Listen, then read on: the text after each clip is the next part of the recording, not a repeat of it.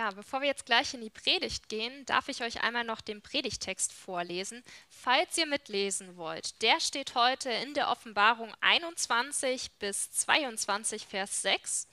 Ähm, und ich lese das Ganze aus der Das Buch Übersetzung vor. Also Offenbarung 21 bis 22, Vers 6. Da sah ich einen neuen Himmel und eine neue Erde, denn der erste Himmel und die erste Erde waren vergangen und auch das Meer existierte nicht mehr. Und ich sah auch die heilige Stadt, das neue Jerusalem, wie sie aus dem Himmel von Gott herabkam, bereitet wie eine Braut, die für ihren Ehemann geschmückt ist. Da hörte ich eine gewaltige Stimme, die vom Thron herkam. Sie sagte, Sieh her, das ist das Zelt Gottes, das bei den Menschen steht. Und er wird mitten unter ihnen wohnen, und sie werden seine Völker sein, und er selbst, Gott, wird mit ihnen sein und er wird jede Träne in ihren Augen trocknen. Den, der Tod wird nicht mehr da sein, keine Trauer, kein Schreien und kein Schmerz wird mehr existieren. Denn das, was zur ersten Schöpfung gehörte, ist vergangen. Da sagte der, der auf dem Thron sitzt, Achte gut darauf, ich mache alles neu. Und dann sagte er, Schreibe, diese Aussagen sind zuverlässig und wahrhaftig. Und er sagte zu mir, Es ist geschehen, ich selbst bin das Alpha und das Omega, der Anfang und das Ziel. Wer Durst hat, dem werde ich zu trinken geben, Wasser aus der Lebensquelle ganz umsonst. Der, der als Sieger hervorgeht, wird das alles erben. Ich selbst werde sein Gott sein, und er wird mein Sohn sein. Doch auf die Unentschiedenen, die Ungläubigen und die mit Gräueln befleckten, die sexuell Ausschweifenden, die Zauberer und die Verehrer falscher Götter und die Lügner, auf die wartet das Meer, das mit Feuer und Schwefel brennt. Das ist der zweite Tod. Da kam einer von den sieben Engeln, die die sieben Schalen hatten, voll mit den sieben letzten Plagen, und sagte zu mir, Komm, ich werde dir die Braut zeigen, die Ehefrau des Gotteslammes. Er führte mich in der Wirklichkeit des Gottesgeistes auf einen großen hohen Berg und zeigte mir die heilige Stadt Jerusalem, die aus dem Himmel von Gott herunterkam. Sie war von der Herrlichkeit Gottes umleuchtet. Ihr Lichtglanz war wie ein kostbarer Edelstein, wie ein kristallklarer Jaspis. Sie hatte eine große und hohe Mauer und zwölf Tore. Und auf den Toren standen zwölf Engel, und es waren zwölf Namen eingeschrieben. Das sind die Namen der zwölf Stämme der Nachkommen von Israel. Im Osten standen drei Tore, und im Norden drei Tore, im Süden drei Tore und im Westen drei Tore und die Mauer hatte zwölf Grundsteine, auf denen die Namen der zwölf bevollmächtigten Botschafter des Gotteslammes standen. Und er, der mit mir sprach, hatte einen Messstab, ein Rohr aus Gold, um damit die Stadt und ihre Säulen und Tore zu vermessen. Die Stadt war quadratisch angelegt, sie war ebenso lang wie breit, und er vermaß die Stadt mit dem Messstab. Es waren zwölftausend Stadien, und zwar gleich lang in der Länge und in der Breite und auch in der Höhe. Und er vermaß ihre Mauer, 140 Ellen nach menschlichem Maß, das der Engel gebrauchte. Ihre Mauer war aus Jaspis gebaut, und die Stadt bestand aus reinem Gold, gleich reinem Glas. Die Grundsteine der Stadtmauer waren mit den verschiedensten Edelsteinen geschmückt.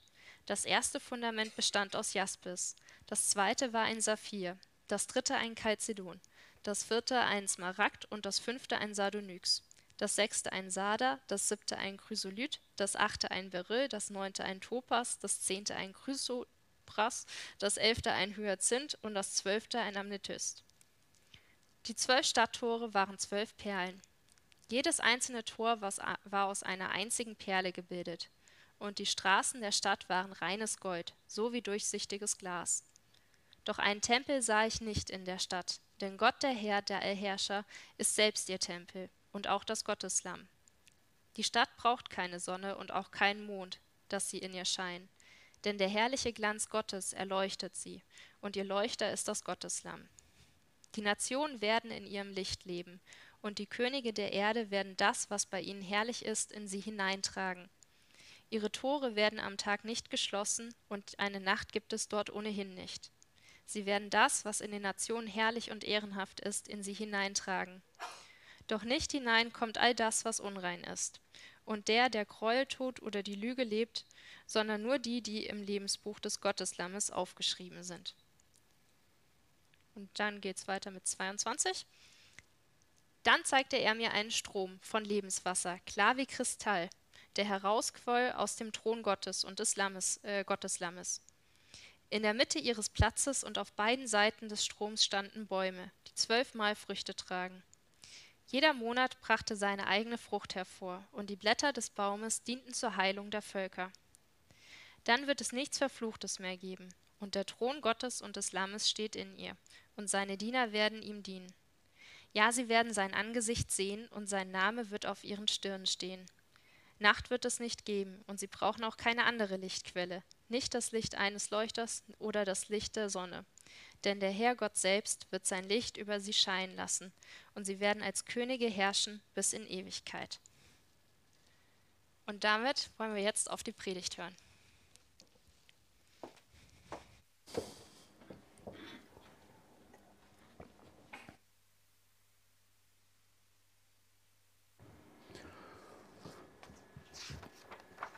Perspektive Ewigkeit, Ewigkeit kam gerade in dem Lied vor. Und warum sind wir Christen geworden? Warum bist du Christ? Ich glaube, einer der Gründe ist der, dass Jesus uns eine herrliche Zukunft versprochen hat.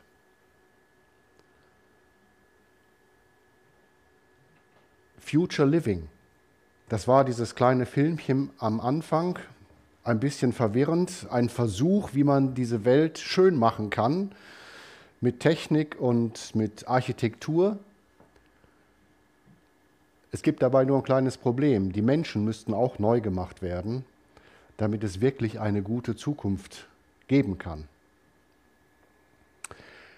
Was ich heute vorhabe mit euch, ich sag mal, dieser Text, den wir gehört haben, ist ja gewaltig. Der erschlägt einen ja förmlich. Da sind so viele Details drin, aber trotzdem möchte ich versuchen, mit euch eine, eine kurze virtuelle Reise durch das neue Jerusalem zu machen. Denn das neue Jerusalem, das ist, das ist der Inbegriff von dem, was Gott sich für unsere Zukunft ausgedacht hat. Es geht bei dem neuen Jerusalem um unser Zuhause. Der neue Kosmos für immer zu Hause. Gott hat etwas Großes vor und das hat übrigens schon begonnen. Und zwar in der Auferstehung unseres Herrn Jesus Christus. Da hat die neue Schöpfung begonnen. Und weil er starb und auferstand, ist das, was wir gelesen haben, wahr und zuverlässig. Es wird so kommen, wie es da beschrieben ist. Allerdings, wie es da beschrieben ist, das ist höchst symbolisch zu sehen. Ich werde euch auch gleich an Beispielen zeigen, warum das so ist. In der nächsten Folie, ähm, da habe ich mal kurz einen Gedanken, den ich vorausschicken möchte. Dieses Haus dieses Future Living auf der Wolke, so wird es nicht sein. Das heißt, wir werden nicht im Himmel leben.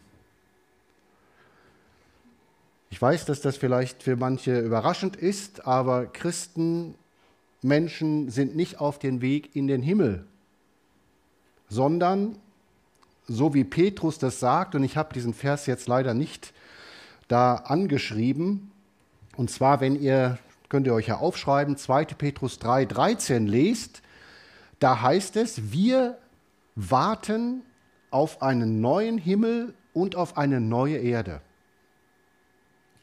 Das ist die Zukunftsperspektive. Zu leben nicht irgendwo wie die Engel im Himmel, sondern auf der Erde. Und zwar als neue Menschen, als auferstandene und verwandelte Menschen. Dafür wurden wir geschaffen. Gott wird das, was er am Anfang gut gemacht hat, nicht einfach wegwerfen. Er wird es erneuern und neu machen.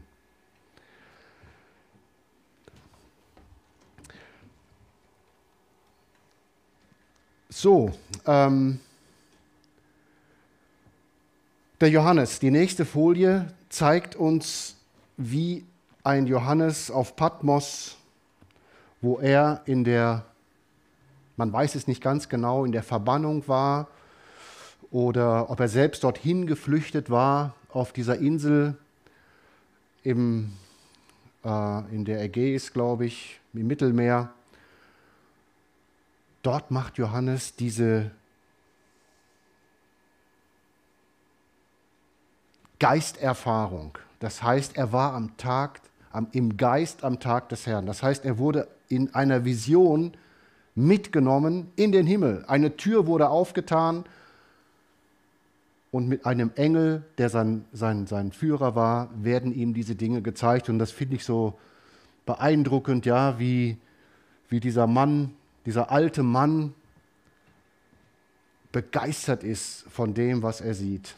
Und deshalb ist das auch mein Wunsch, dass, dass ihr alle so rausgeht und so lacht wie dieser Mann äh, dort, der, der, dieses, der dieses, herr, dieses herrliche Panorama gesehen hat. Von diesem hohen Berg aus sah er diese heilige Stadt, das neue Jerusalem, aus dem Himmel herabkommen.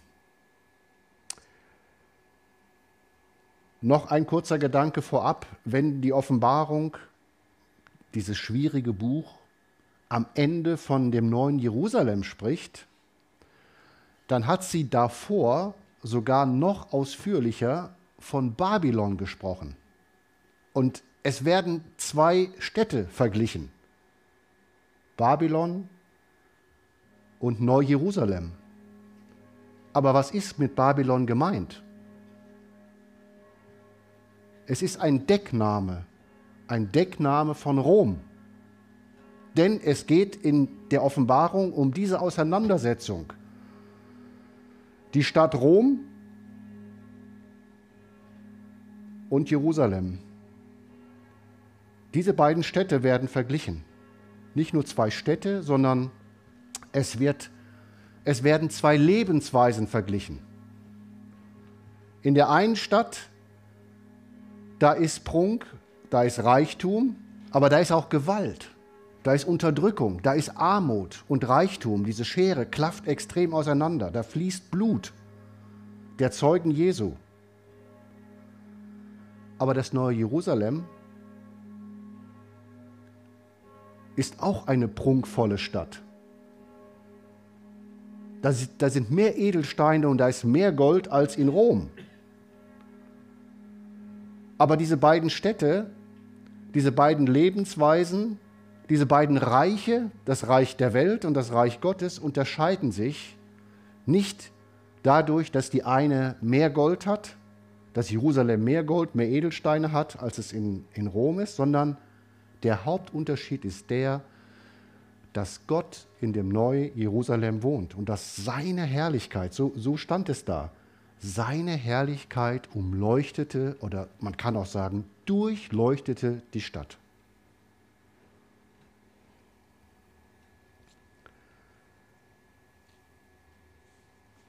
In dieser Stadt, in Neu-Jerusalem, da, da sind die Kennzeichen Selbsthingabe. Da schenkt Gott sich. Dadurch leuchtet Gott die Stadt mit seiner Gegenwart. Und wir werden sehen, dass es wirklich mehr als attraktiv ist, dort zu sein. Nun, dieses Neu-Jerusalem war genauso breit, wie es lang war und wie es hoch war. Das heißt, es war ein Würfel. Es ist ein Würfel. Und meine Frage an euch, vielleicht habe ich das auch schon mal gefragt, Warum ist es ein Würfel? Oder kommt sonst in der Bibel ein Würfel vor?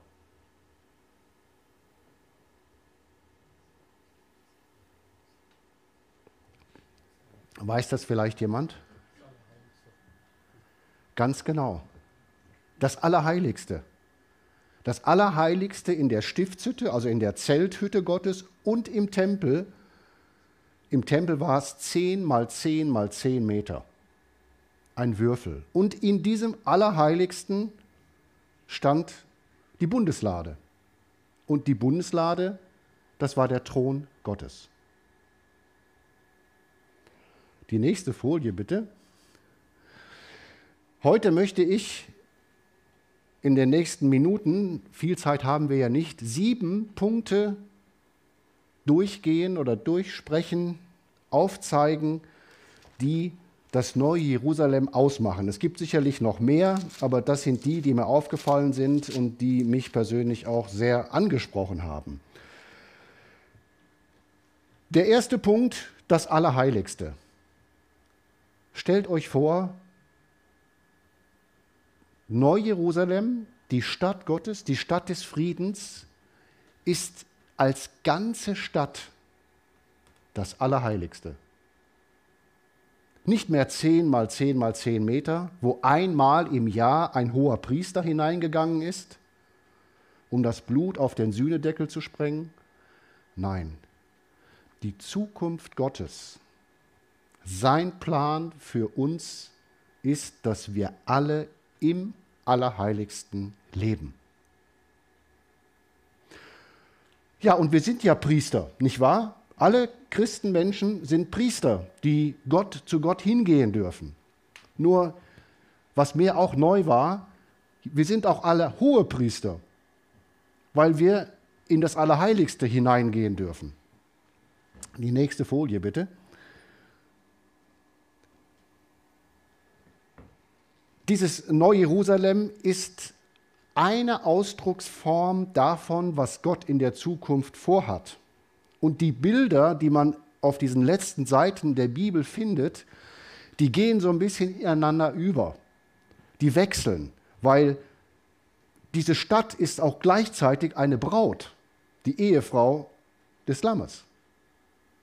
Und ist auch gleichzeitig ein Garten, ein neues Eden.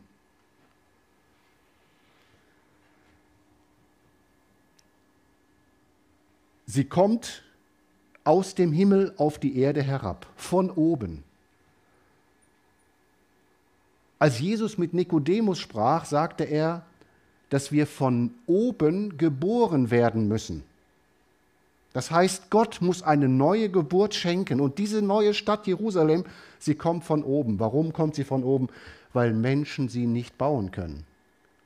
Nicht nur bauen können im Sinne von Architektur, sondern Menschen können das Gottesreich, die ewige Zukunft nicht bauen. Dazu sind sie nicht in der Lage. Das muss von Gott selber kommen. Und er tut es auch. Er hat es versprochen. Es wird so kommen. Die nächste Folie bitte. So, das ist ein Punkt, an dem ich deutlich machen möchte, dass wir es mit einer Bildersprache zu tun haben. Das Neue Jerusalem hat ungefähr eine Kantenlänge von zwischen 2300 und 2400 Kilometern. In dem Bild, was in dem kurzen Film, den wir gesehen haben, äh, wo dieser Würfel stand, äh, vier, das, der war 400 auf 400 Meter, ist er geplant, sodass da zigmal das Empire State Building Platz finden würde. Das ist ja, das ist ja ein Nichts gegen das, was Gott vorhat. Also das ist das Verhältnis, wie es aussehen würde, wenn das tatsächlich so buchstäblich umgesetzt würde. Das neue Jerusalem würde quasi dieses Verhältnis zu, zur Erdkugel haben, dass man mal so einen Eindruck davon hat. Ähm, es besticht durch Größe natürlich, aber es ist auch klar, dass wenn das so wäre, dann würde die Erde aus dem Gleichgewicht kommen und äh, ins Weltall taumeln. Das Wichtige ist in dieser Symbolik, dass das neue Jerusalem eine Beschreibung der neuen Erde ist. Und bitte die nächste Folie. Das ist die Idee, das ist Gottes Plan. Die ganze Erde, die neue Erde wird ein Allerheiligstes sein. Das Bild habe ich mal vor, ich glaube, vor irgendwie acht Jahren machen lassen als Cover von einem Buch, was ich darüber geschrieben habe. Und das Schöne daran ist einfach, dass der ganze soziale Raum das, der, und der materielle Raum, die ganze Schöpfung wird heilig sein und geheiligt sein. Es wird keine Unterscheidung mehr geben zwischen profan und heilig. Es wird alles erfüllt sein von Gottes Herrlichkeit und von Gottes Gegenwart. Ja, dieser Kubus oder Würfel, das wird der Raum sein, wo wir leben, da, wo Gott ist.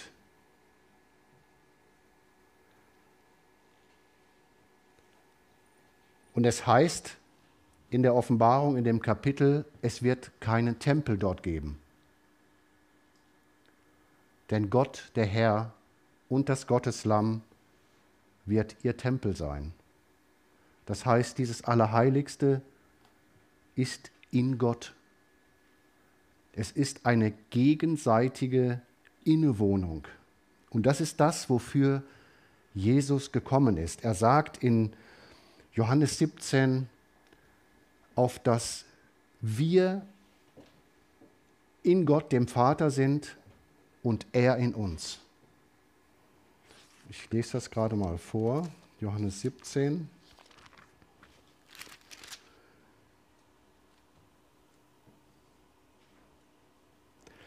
damit sie, das war, das war sein Gebet, damit sie alle eins seien, wie du, Vater, in mir und ich in dir, dass auch sie in uns eins seien, damit die Welt glaube, dass du mich gesandt hast. Und am Ende noch, damit die Liebe, womit du mich geliebt hast, in ihnen sei und ich in ihnen. Das heißt, diese gegenseitige Beheimatung oder diese gegenseitige Innewohnung, die wird nicht nur für jeden Einzelnen wahr sein, wie es heute schon ist, sondern es wird dann die ganze Erde, wird in diesen Zustand hineingenommen, in Gott zu sein. Einmal in Gott zu sein, durch, dieses, durch den Kubus, durch das Allerheiligste, in Gott, aber auch umgekehrt, Gott selber wohnt dort und sein Licht und seine Herrlichkeit strahlt dort. Ja, ähm, gehen wir mal zurück auf, diese, äh, auf das Blatt, wo die sieben Punkte aufgeführt sind. Der zweite Punkt ist die Politik und der Thron Gottes. Es ist auch sehr interessant zu sehen in der Offenbarung, ähm, in, dieser, in diesem neuen Jerusalem gibt es keinen Palast. Und da gibt es auch keinen Thron.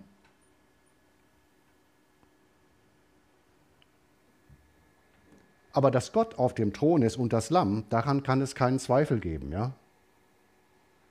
Aber es wird mehrfach gesagt, dass wir, die Gläubigen, eingeladen sind, mitzuregieren. Wir sind nicht nur Priester im Allerheiligsten, wir sind auch Könige.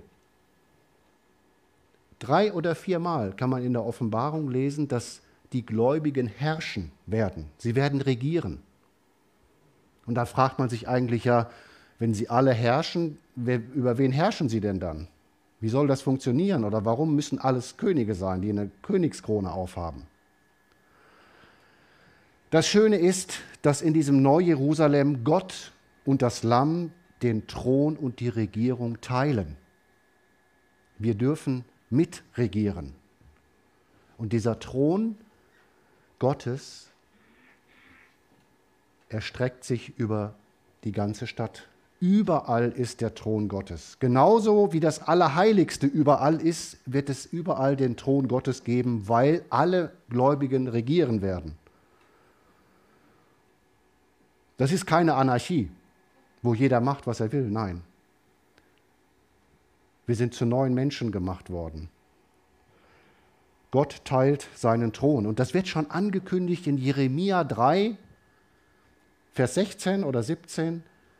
Da heißt es, auf die Zukunft gesehen, interessanterweise schon im, im Jeremia-Buch, dass eine Zeit kommen wird, wo man die Bundeslade suchen wird in Jerusalem. Und man wird sie nicht finden. Sie wird es nicht geben, der Thron Gottes. Die Bundeslade ist der Thron Gottes. Warum nicht? Weil ganz Jerusalem der Thron Gottes sein wird. Überall wird der Thron Gottes sein. Und Jesus, der König, das Gotteslamm, nennt uns seine Freunde. Es wird keine Untergebenen mehr geben. Es wird keine Gewalt mehr geben. Es wird keine Unterdrückung mehr geben, wenn alle regieren werden, so wie Gott es will. Und diese Art von Regierung ist eben nicht, dass man über andere herrscht, sondern es wird, so verstehe ich das, mehr in die Richtung gehen, wie es am Anfang war, dass Gott sagt, dass er diesen Kulturauftrag gegeben hat, diesen, den Auftrag über die Schöpfung zu herrschen, sie zu bebauen. Diese Art von Herrschen, denke ich, wird es sein. Es braucht niemand mehr geben, der über andere wacht und über andere aufpasst. Diese neue, wie soll ich sagen, dieser Leib Christi wird tadellos funktionieren, ohne dass es Herrschaft im Sinne von Gewalt geben muss. Aber die Menschen, die da regieren, wenn jeder regiert, dann müssen diese Menschen auch ähm, in der Lage sein und fähig sein, das zu tun und zum Beispiel ihre Macht nicht zu missbrauchen, wie es in Rom der Fall ist.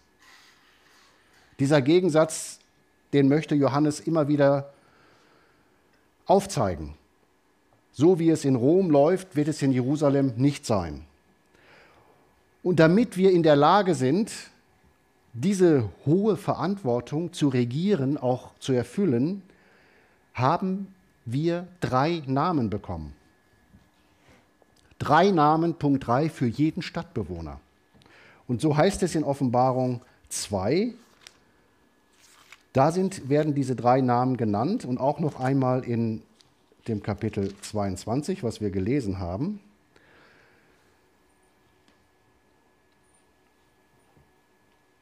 in 2 Vers 17 in dem Sendschreiben an Pergamon heißt es, wer ein Ohr hat, höre, was der Geist den Gemeinden sagt. Wer überwindet, dem werde ich von dem verborgenen Manna geben und ich werde ihm einen weißen Stein geben und auf den Stein geschrieben einen neuen Namen, den niemand kennt, als wer ihn empfängt. Und auch noch äh, noch deutlicher, wo von diesen drei Namen die Rede ist, und zwar an die Gemeinde in Philadelphia. Da heißt es, und er wird nie mehr hinausgehen, und ich werde auf ihn schreiben den Namen meines Gottes und den Namen der Stadt meines Gottes, des neuen Jerusalems, das aus dem Himmel herabkommt, von meinem Gott, und meinen neuen Namen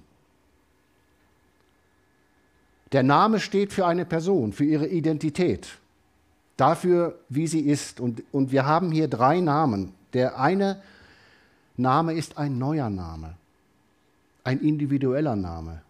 Jeder von uns bekommt einen neuen Namen, der dieses ganz individuelle, persönliche, auch die Beziehung zu Jesus beschreibt. eine Beziehung, in der wir echt sein können, in der wir uns nicht mehr verstellen müssen, in der wir auch nicht manipulierbar sind und werden, wo wir nicht anderen dienen müssen,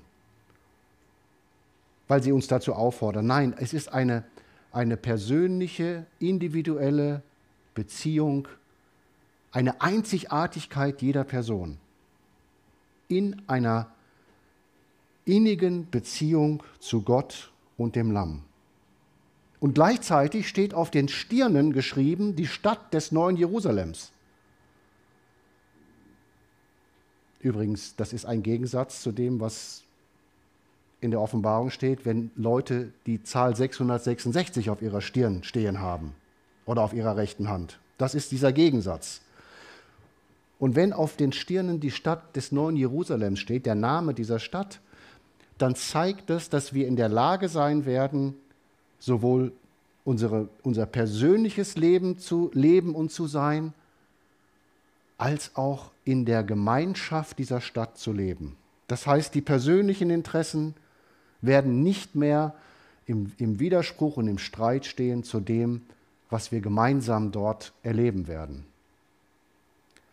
Das sind natürlich alles, sage ich mal, allgemeine Dinge, weil wenn ich sage, wir machen eine virtuelle Reise durch das neue Jerusalem, dann kann ich euch keine Straßennamen sagen und ich kann euch auch nicht sagen, äh, ähm, wie genau das alles sein wird, weil es so symbolisch und bildhaft beschrieben ist, aber wir können tatsächlich solche grundsätzlichen Dinge da heraus ablesen. Und die Menschen, die dort sein werden, sie werden regieren, sie werden das Stadtleben ausmachen und sie werden es genießen.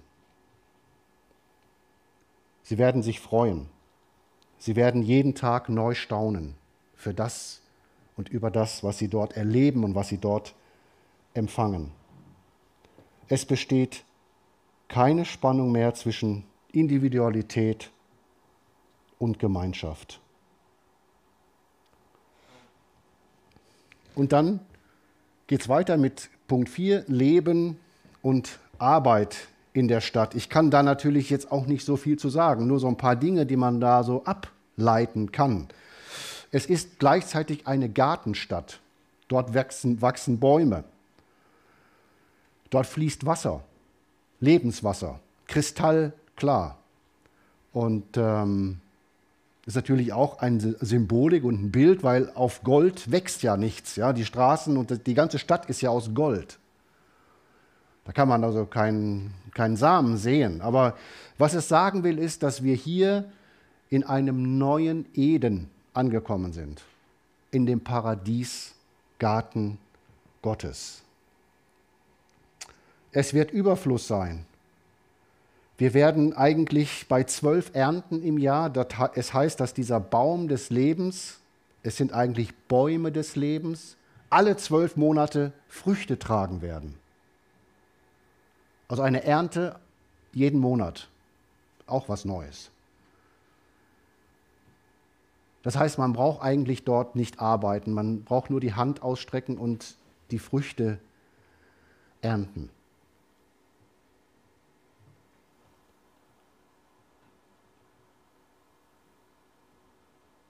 Man nimmt von, der, von den Früchten der Bäume, man trinkt aus dem Wasser des Lebens, man genießt die Stadt. Und die Arbeit, die dort getan wird, das ist nicht mehr in dem Sinne, dass man seine Existenz retten muss, dass man seine Existenz erhalten muss. Es wird kein Existenzkampf sein. Es wird wir werden leben. Wir werden in der Fülle leben. Wir werden nicht kämpfen müssen. Wir werden auch nicht ähm, von der Vergangenheit mehr eingeholt. Von dem Leben dieser Welt, wo es Krieg gibt, wo es den Fluch gibt, wo es eben auch Katastrophen gibt. Krankheiten. Alles das wird ja am Anfang beschrieben. Das Schlechte, das Negative wird ja nicht mehr da sein. Nichts davon wird uns jemals wieder einholen. Ich kann nicht genau sagen, wie das aussieht ähm, mit der Arbeit.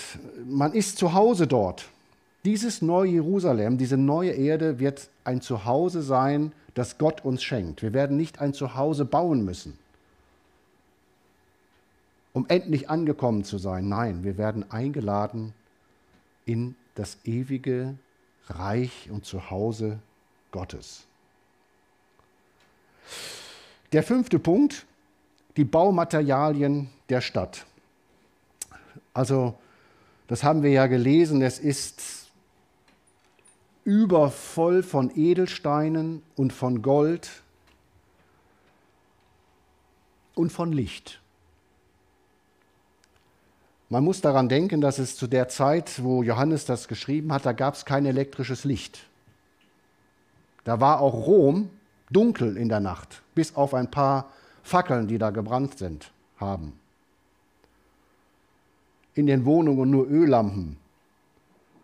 Es war finster. Und das ist auch der Grund, warum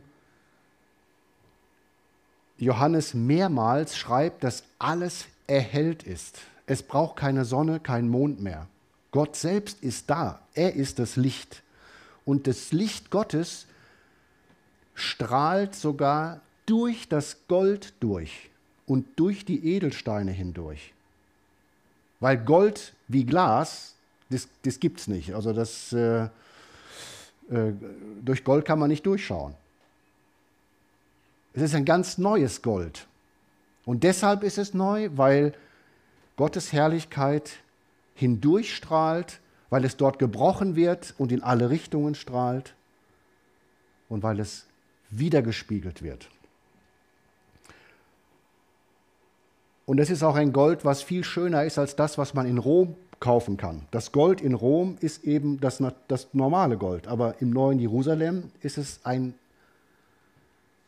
Glasgold, weil Gott da ist und weil seine Herrlichkeit so strahlt, dass es sogar durch das Gold hindurchkommt. Und Gott teilt seine Herrlichkeit in dieser Stadt. Er teilt sie. Er will uns daran teilhaben lassen. Wir sind berufen zu seiner Herrlichkeit. Er möchte sie teilen. Und das ist natürlich ganz anders, als wie es in Rom ist oder in der Welt ist, wo man Herrlichkeit eben nicht teilt und nicht freigebig ausgibt, sondern wo man sie behält für sich. In Babylon nimmt man, kauft und verkauft mit Gewinn, lebt auf Kosten anderer. In Jerusalem teilt Gott nicht nur seine Herrlichkeit, er teilt ja sogar seinen Thron mit uns und lässt uns mitregieren.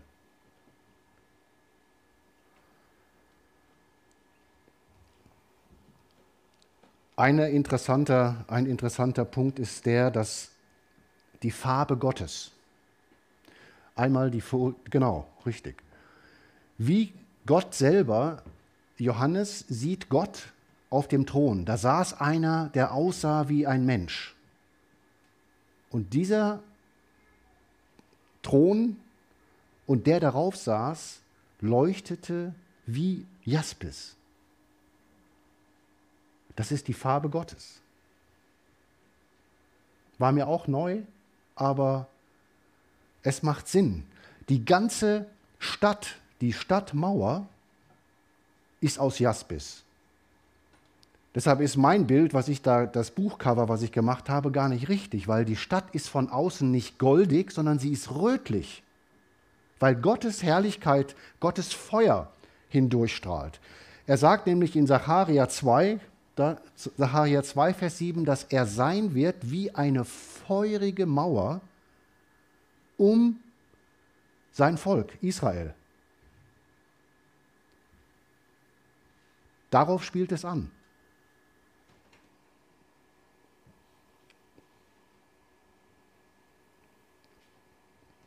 Ein feuriger Glanz, eine feurige Mauer um Jerusalem herum. Und das gilt auch für unser Leben heute, dass Gott um uns, um jeden Einzelnen wie eine feurige Mauer ist. Deshalb alles, was ich jetzt so gesagt habe von Jerusalem in der Zukunft, das hat schon an, angefangen. Das ist in der Gemeinde schon lebendig. Das lebt schon in der Gemeinde. Also das ist nicht reine Zukunftsmusik, sondern wir können jetzt schon, diesseits von Eden allerdings, auf der Durchreise in dieser Zwischenzeit, können wir da schon von leben. Wir können schon trinken von diesem Fluss des lebendigen Wassers, der uns aus der Zukunft quasi entgegenfließt, aus dem Thron Gottes. Und da muss ich auch gerade mal einhaken und sagen, dass mehrmals auf den letzten Seiten der Bibel Gott die Menschen einlädt, dass sie dabei sein dürfen bei diesem Zukunftsprojekt, bei diesem ewigen Zukunftsprojekt. Nämlich er fordert sie auf, trinkt von dem lebendigen Wasser. Ihr könnt davon trinken. Und wenn ihr davon trinkt, dann gehört ihr dazu. Dann habt ihr dieses Leben, was man dort leben wird, schon jetzt. Das ist die Einladung. Ich sage es immer gerne wie am Flughafen, the last call. Das ist der letzte Aufruf. Gott kämpft um die Menschen. Er will, dass sie alle mit, mit ihm leben in dieser goldenen, rötlich glänzenden Stadt auf einer neuen Erde. Er will, dass sie alle da sind. Er will, dass du da bist und dass du dabei bist. Er meint es ernst. Jesus ist dafür gestorben, damit das alles wahr werden konnte. Wir müssen weitermachen, die Zeit läuft. Ähm, wir sind bei Punkt 6, das Angesicht Gottes sehen. Nun, Gott ist ein Geist. Gott hat kein Gesicht und Gott wird auch ganz wenig oder ganz mit wenigen Worten nur beschrieben. Wenn Gott ein Gesicht hat, dann ist das Jesus. Gottes Angesicht sehen wir in dem Menschen Jesus. Er wird da sein. Wir werden bei ihm sein. Denn er hat diese Städte bereitet. Er ist hingegangen, um diese Städte zu bereiten. Und wir werden leben vor dem Angesicht Gottes. Fülle, sagt Psalm 16 am Ende, Fülle von Freuden ist vor deinem Angesicht.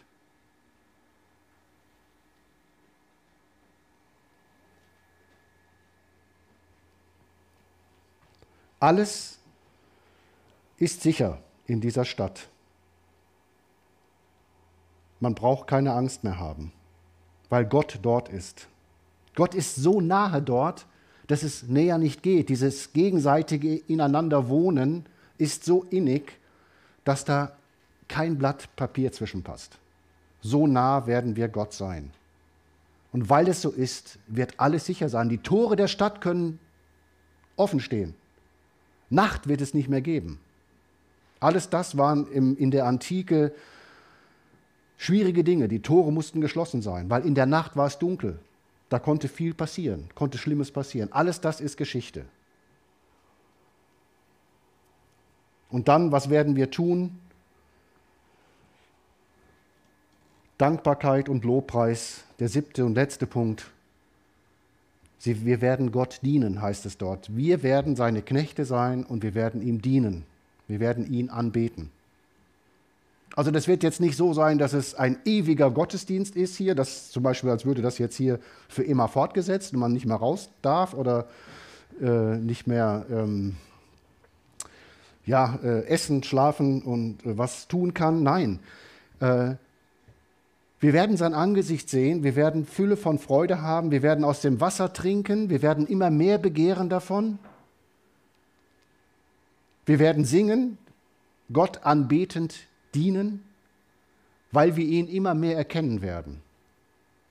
Ich weiß nicht, wie das dann in 100 Millionen Jahren ist, weil dann ist die Geschichte unserer Welt schon lange vorbei, wofür wir dankbar sein werden. Aber eines ist sicher, wir werden Gott immer mehr und mehr erkennen. Und er ist derjenige, der Unendliche, der, das Alpha und das Omega, ähm, der war und ist und der kommt, der unergründlich ist er ist unergründlich. Das heißt, wir werden nie zu einem Ende kommen, ihn zu erkennen und ihn anzubeten. Aber wir werden gleichzeitig auch diese neue Schöpfung genießen. Wir werden ähm, einander genießen. Wir werden ähm, füreinander da sein. Wir werden alle kennenlernen. Ich sage immer, äh, ich stelle mir vor, ich werde bei Adam anfangen. Ich will jeden kennenlernen. Ich, werd, ich will alles wissen, wie es war. Und ähm, dass diese Gemeinschaft, sie wird vollkommen sein. Und dieser Wind, dieser, diese Luft der neuen Schöpfung, ich, ich sage das mal so, der weht doch schon auch hier durch diese Gemeinde, weil wir alle Teil dieser neuen Schöpfung sind. Und wenn jemand diese neue Schöpfung kennenlernen will, dann soll er in eine Gemeinde kommen. Und noch ein Tipp zum Schluss. Man könnte da unendlich weiterreden. Äh, wenn es darum geht, Menschen einzuladen, dabei zu sein, dann frag doch einfach mal hypothetisch, fang ein Gespräch an und sag, stell dir mal vor, eine Welt kommt, wie wir sie gerade so beschrieben haben. Hättest du Lust, würdest du da nicht bei sein wollen? Da kann ja eigentlich keiner Nein sagen, oder? Ja, äh, viele Details. Ich schlage vor, dass wir einfach mal zwei, drei Minuten in uns gehen und einfach diese, dieses, dieses Porträt, dieses, diesen Eindruck wirken lassen auf uns und dass wir das Fenster aufmachen und diese himmlische Freude, äh, diese himmlische Freude einfach mal durch unser Herz wehen lassen und uns neu motivieren, auf der Reise dorthin hinter Jesus her ihm nachzufolgen.